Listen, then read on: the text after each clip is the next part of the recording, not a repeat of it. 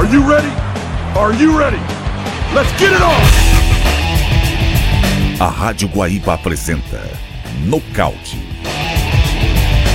O universo das lutas passado a limpo. Apresentação Rafael Pfeiffer. Olá, muito boa tarde a você que está ligado aqui na Guaíba. Estamos começando o nosso nocaute deste sábado, dia 4 de junho de 2022, aniversário do meu filho, aniversário do Henrique. Parabéns, filhão, pai te ama. Os O nocaute deste sábado está começando. Tem na mesa de áudio Rafael Baldez, edições e gravações com o Cleiton Lopes e vamos receber aqui no estúdio um campeão, um dos maiores nomes do jiu-jitsu do Rio Grande do Sul e que está com um projeto maravilhoso para atender uma comunidade carente que está precisando muito. É o Jiu-Jitsu Transformando Vitas. Vamos conversar com Nato Verlang aqui no Nocaute.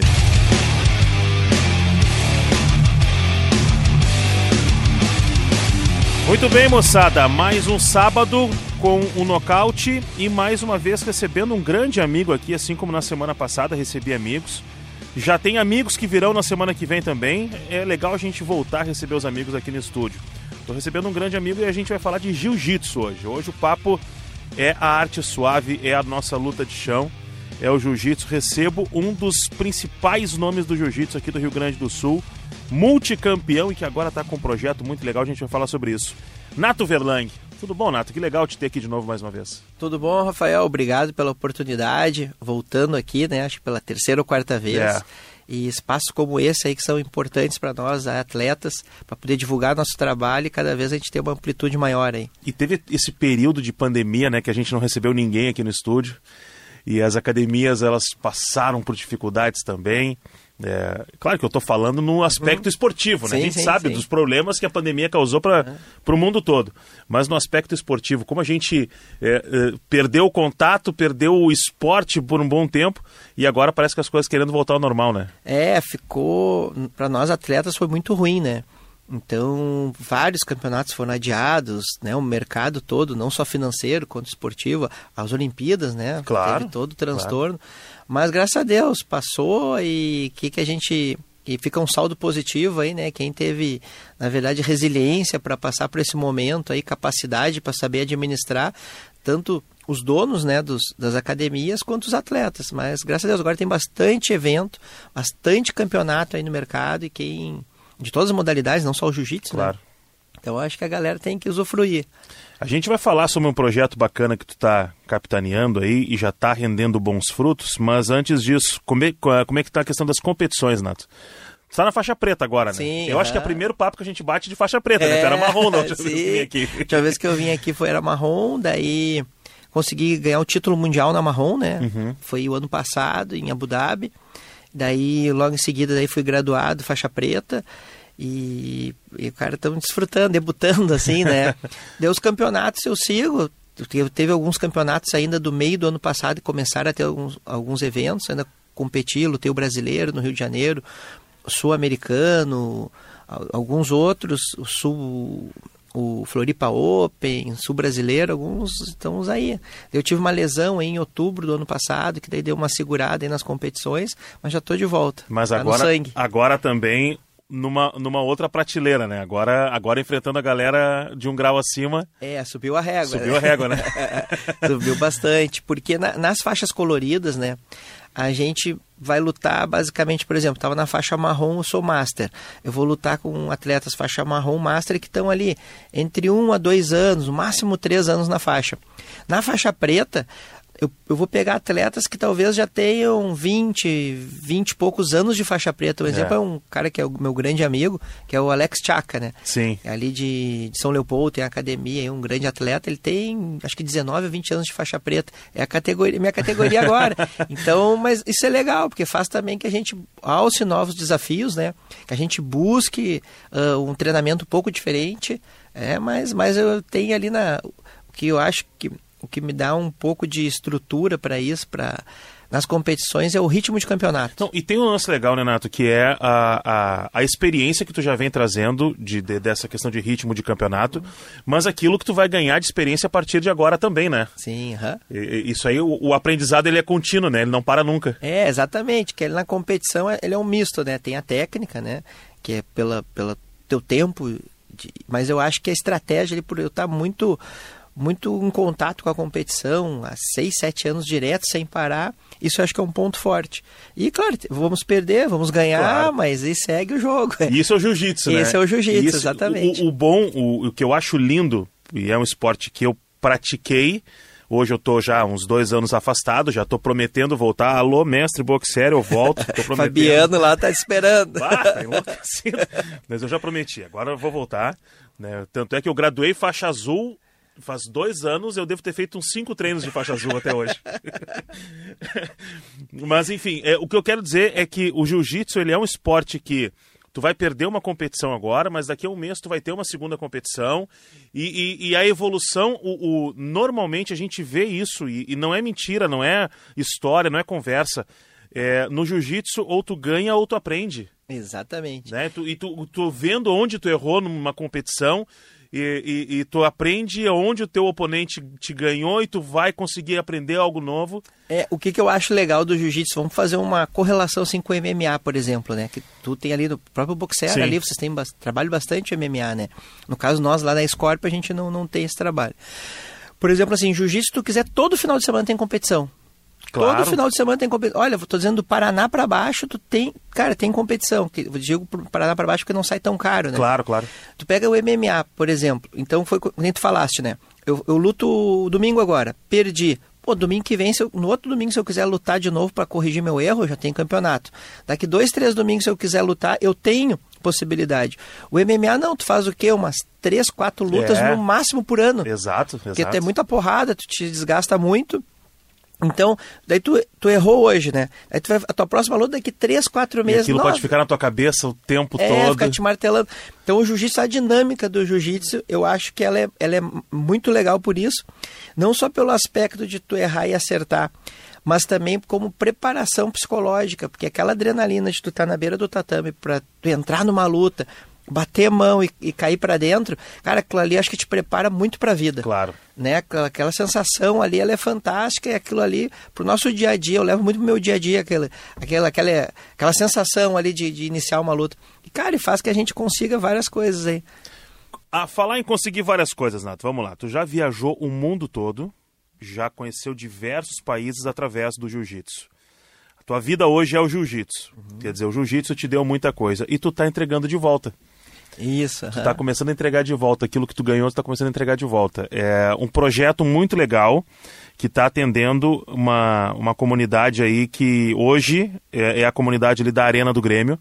Então, ah, tu tá dando jiu-jitsu, tu tá dando aula de jiu-jitsu para criançada, para os adolescentes ali da região da, da Arena do Grêmio, é isso? Isso, exatamente. Uma breve introdução ali, né? Ah, eu tive a po- oportunidade de viajar por mais de 20 países, competindo, dando seminário, fazendo seminário, treinando, enfim. Con- conquistei desde campeão, campeão gaúcho até campeão mundial, né? Participei de todos os campeonatos, principais campeonatos do jiu-jitsu no mundo. E eu sempre fui, basicamente, quem patrocinou isso aí se- sempre foram as leis de incentivo ao esporte. Então eu resolvi, que nem o jiu-jitsu ele me deu isso de brim, me deu essa oportunidade, né? E eu tão logo eu pensei, poxa, agora é minha hora de devolver isso aí um pouco para a sociedade. Que forma devolver? Como ele é um esporte individual, consegui ajudar já diversos colegas, diversos amigos, né? Também fazer seus projetos. Porém, tu acaba ajudando uma, umas pessoas só. E surgiu uma demanda, uma ideia, quando eu tive nos Emirados Árabes o ano passado, lutando no Mundial, lá todas as escolas, todas as Forças Armadas, Exército, Marinha Aeronáutica, e ãh, é obrigatório a disciplina de Jiu-Jitsu. É obrigatório, não é facultativo. Sim. E quase todos os times de futebol lá hoje, eles têm sua equipe de Jiu-Jitsu, que é uma coisa nova. Vá, que espetáculo. Então eu pô, fiquei claro, tem alguns colegas, alguns amigos meus que estão lá dando aula para esse pessoal. Eu, poxa, que sacada legal, que legal a gente levar isso aí para o Brasil, mas o nosso problema é esbarra o quê? Financeiro. Claro, sempre assim. Mas eu vim com aquela ideia. Então, quando eu voltei, cara, vou fazer um projeto social. Como eu tenho, tinha, tenho o conhecimento administrativo de fazer a utilização de leis de incentivo, até porque eu sempre fiz para mim, eu vou escrever um projeto social baseado na lei de incentivo estadual, que é o ProEsporte estadual.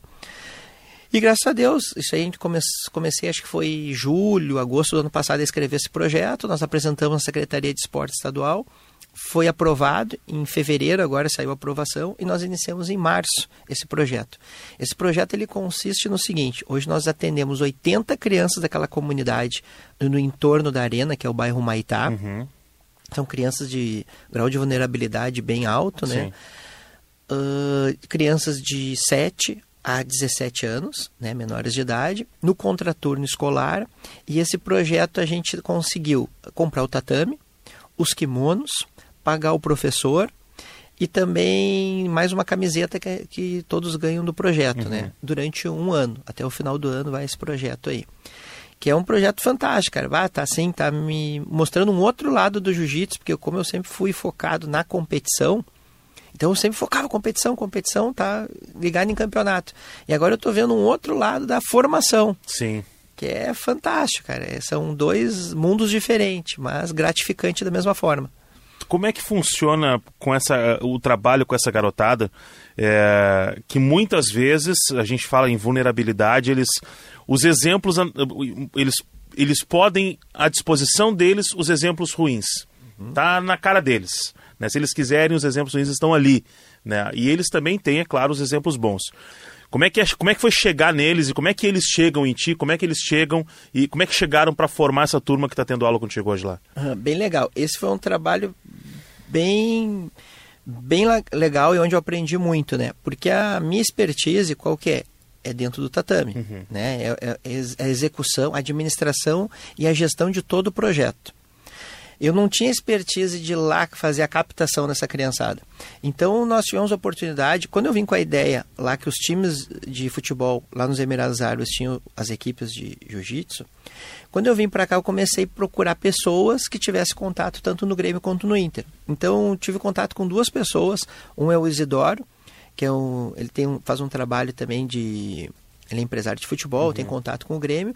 E também o Rodrigo Kandrick, que ele, que ele é o diretor da, da área de responsabilidade social do Grêmio.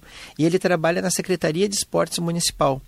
E por ser atleta, ele já me conhecia há muito tempo. E esse projeto a gente encaminhou para o presidente Romildo. Uhum. Ele olhou, gostou do projeto e encaminhou para o Rodrigo Kandrick, que é da área social. Quando ele olhou o projeto, viu que estava assinado por mim, ele me ligou: pô, Nato, viu que caiu um projeto na minha mão aqui que está assinado por ti aqui, é um projeto teu, realmente eu queria saber mais informações. Daí fui lá, apresentei para ele todo o projeto. E o Grêmio ele tem um departamento de responsabilidade social, que ele tem um contato junto com, a, com aquele entorno, com os Sim. líderes comunitários do entorno do Maitá, que eu não, não, nem sabia. Claro. Né? Eles fazem um trabalho social junto à comunidade ali, até porque a arena foi construída ali, etc e tal. E daí eu falei, tá, a gente tem que fazer a captação das crianças. Ele, não, isso aí o Grêmio tem já que, que o Grêmio tem? O Grêmio tem as crianças, o que ele não tem é o projeto. Não tem o que fazer com elas. Não tem o que fazer com elas. Então, na verdade, eu, eh, nós entramos com o projeto que era a necessidade que o Grêmio tinha, né? Na verdade, qualquer empresa, qualquer clube, eu acho que tem essa necessidade de entregar, devolver para a sociedade alguma coisa. Só que hoje demanda grana. Então eles não tinham recursos para fazer a execução de um projeto, não de jiu-jitsu, mas outro Sim. qualquer que fosse. E eu cheguei com esse projeto, com a captação já também financeira, e a idealização do projeto. E eles, e eles tinham toda a base uh, das crianças ali. Então, as crianças, elas, uh, aqueles líderes líderes comunitários que realmente eles conhecem as crianças do bairro, até para que não pegue uma criança de outro bairro. Claro. Porque ela não vai, ela não vai, dificilmente ela vai dar sequência no, no, no projeto, porque ela vai depender de transporte, ou que o pai traga ou leve. Então, quanto mais perto ela for do local onde é a execução do projeto, mais fácil dela chegar ali. Não, e mais do que isso, também mantém o laço com aqueles que são do dia a dia, a né? comunidade, exatamente. Então daí o Grêmio fez toda esse, esse, essa comunicação da comunidade do entorno da arena, do Maitá, conosco do projeto. Então eles chegaram no dia, botaram no auditório lá cento e poucas pessoas, acho que são os líderes comunitários, está aqui os pais, estão, estão aqui as crianças. A gente organizou toda a parte administrativa e está lá a criançada em cima do tatame. Cara, muito legal. O detalhe, Nato, é que o papo é bom, ele voa, né? E aí a gente, o nosso tempo já começa a chegar perto do uhum. fim. Então, em termos práticos, a gente até falava fora do ar, mas vale a pena a gente destacar isso. É, tu já tem uma equipe completa, né? O, o, uma equipe que eu quero dizer, uma turma, né? Uhum. De alunos completa. Uh, e o projeto prevê um número X. Né? Tu não pode ultrapassar esse número. Tem lista de espera, tem projeto para ampliar. Como é que funciona isso? Dá para a gente trabalhar em cima disso? Esse projeto a gente apresentou baseado em 80 crianças, né? Uhum. Que é o espaço de tatame, a quantidade de kimonos, né? E os professores. Então, esse projeto ele encerra agora em dezembro e nós já estamos apresentando um novo projeto para ampliação, para que a gente consiga atender mais crianças. A gente quer migrar para 120 crianças. Teria espaço para isso lá para fazer? Tem, tem espaço. Ah, o Grêmio nos cedeu, que daí é até um trabalho do Grêmio da Arena, uhum. da empresa Arena. É a tribuna de honra, que é um salão ali que dá para nós triplicar o projeto se Sim. nós quisermos, né? E tem espaço, um espaço bem legal, bem amplo. A gente e tem e tem tem demanda. Hoje a gente tem uma lista de espera mais ou menos de 300 crianças. Ah, que legal. Se nós botar um projeto em execução, ele já, já tem a criançada para fazer. E é bem, bem tranquilo isso aí. E como é que tá a criançada nesses primeiros, primeiros meses aí de jiu-jitsu? Cara, bem legal, assim, é, a gente vê o retorno, eu sempre procuro falar com os pais, né, porque a gente tem um termômetro melhor. Então, por exemplo, a turma da manhã, né, que são as crianças, elas é tudo contra turno escolar, são as crianças que estudam à tarde. Uhum. Daí os pais, por exemplo, assim, olha, eu não consigo, nunca consegui tirar ele da cama de manhã. Agora ele acorda, 8 horas, tá de pé nesse frio, chovendo, e ele quer ir pro projeto. Então, poxa, é um retorno fantástico, as crianças não querem faltar. Uma coisa também que é obrigação, né? Eles têm que estar matriculados na escola, escola pública, né? Porque uhum. também justifica que é uma comunidade carente. E tem que estar com notas boas. Então, eles têm que apresentar o boletim escolar, né? Mensalmente. Ah, Qualquer coisa, se não tiver na escola, já é cortado o projeto, se é substituído. Então tem todo esse controle, não só a gente que é do jiu-jitsu, a gente não ensina só o jiu-jitsu, a gente quer formar ali cidadãos, uhum. né? Muito mais que um atleta, mas um cidadão. E é o que a gente sempre falou que a arte marcial, ela tem muito disso, a questão da disciplina da arte marcial, ela salva muita gente, né? Nossa, nem fala, que nem a gente pega as crianças nos primeiros dias de aula, os pais, aquela confusão, gritaria, né? Imagina, 40, 40 é crianças de manhã, 40 à tarde. Uhum. 40 crianças num tatame, cara, é, é, é, ruim para organizar. Hoje tu chega lá no projeto, cara, os pais assim, eu não acredito que o meu filho está quieto uma hora e meia fazendo tudo que vocês falam, exatamente. É, tu, tu, tu é praticante de jiu-jitsu, é. tu sabe o que, que ela é transformadora na vida da gente. E esse é nosso objetivo, cara, é fazer a transformação na vida das pessoas, através do jiu-jitsu, que, é que é a arte que a gente conhece. Claro. Mas tem outros meios, mas a gente procurou esse que é, que é está no nosso DNA, né? É a questão física, mas principalmente a questão psicológica, ela conta demais na, na arte do jiu-jitsu. Nato, quero te agradecer muito a tua disponibilidade de vir aqui bater esse papo com a gente, apresentar esse projeto e que a gente possa conversar mais além, comemorando o fato de o projeto ter mais espaço e quem sabe daqui a pouco alguns campeões, né? Claro, essa é a nossa ideia. Uh, agora nós vamos ter, conseguimos inscrição também para para 10 atletas para lutar no Campeonato Gaúcho. O, o Grêmio cedeu o ônibus para levar as crianças. Boa. Vai ser bem legal e com certeza vai. Estão convidados, tu estás convidado.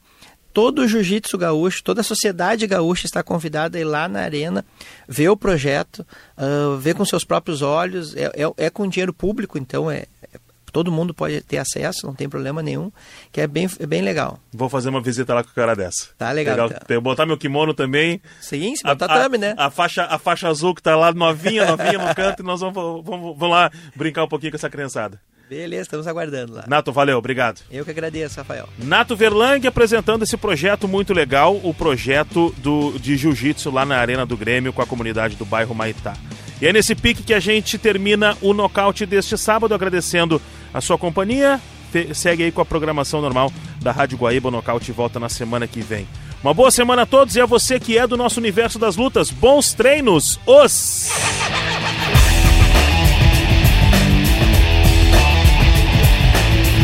A Guaíba apresentou Nocaute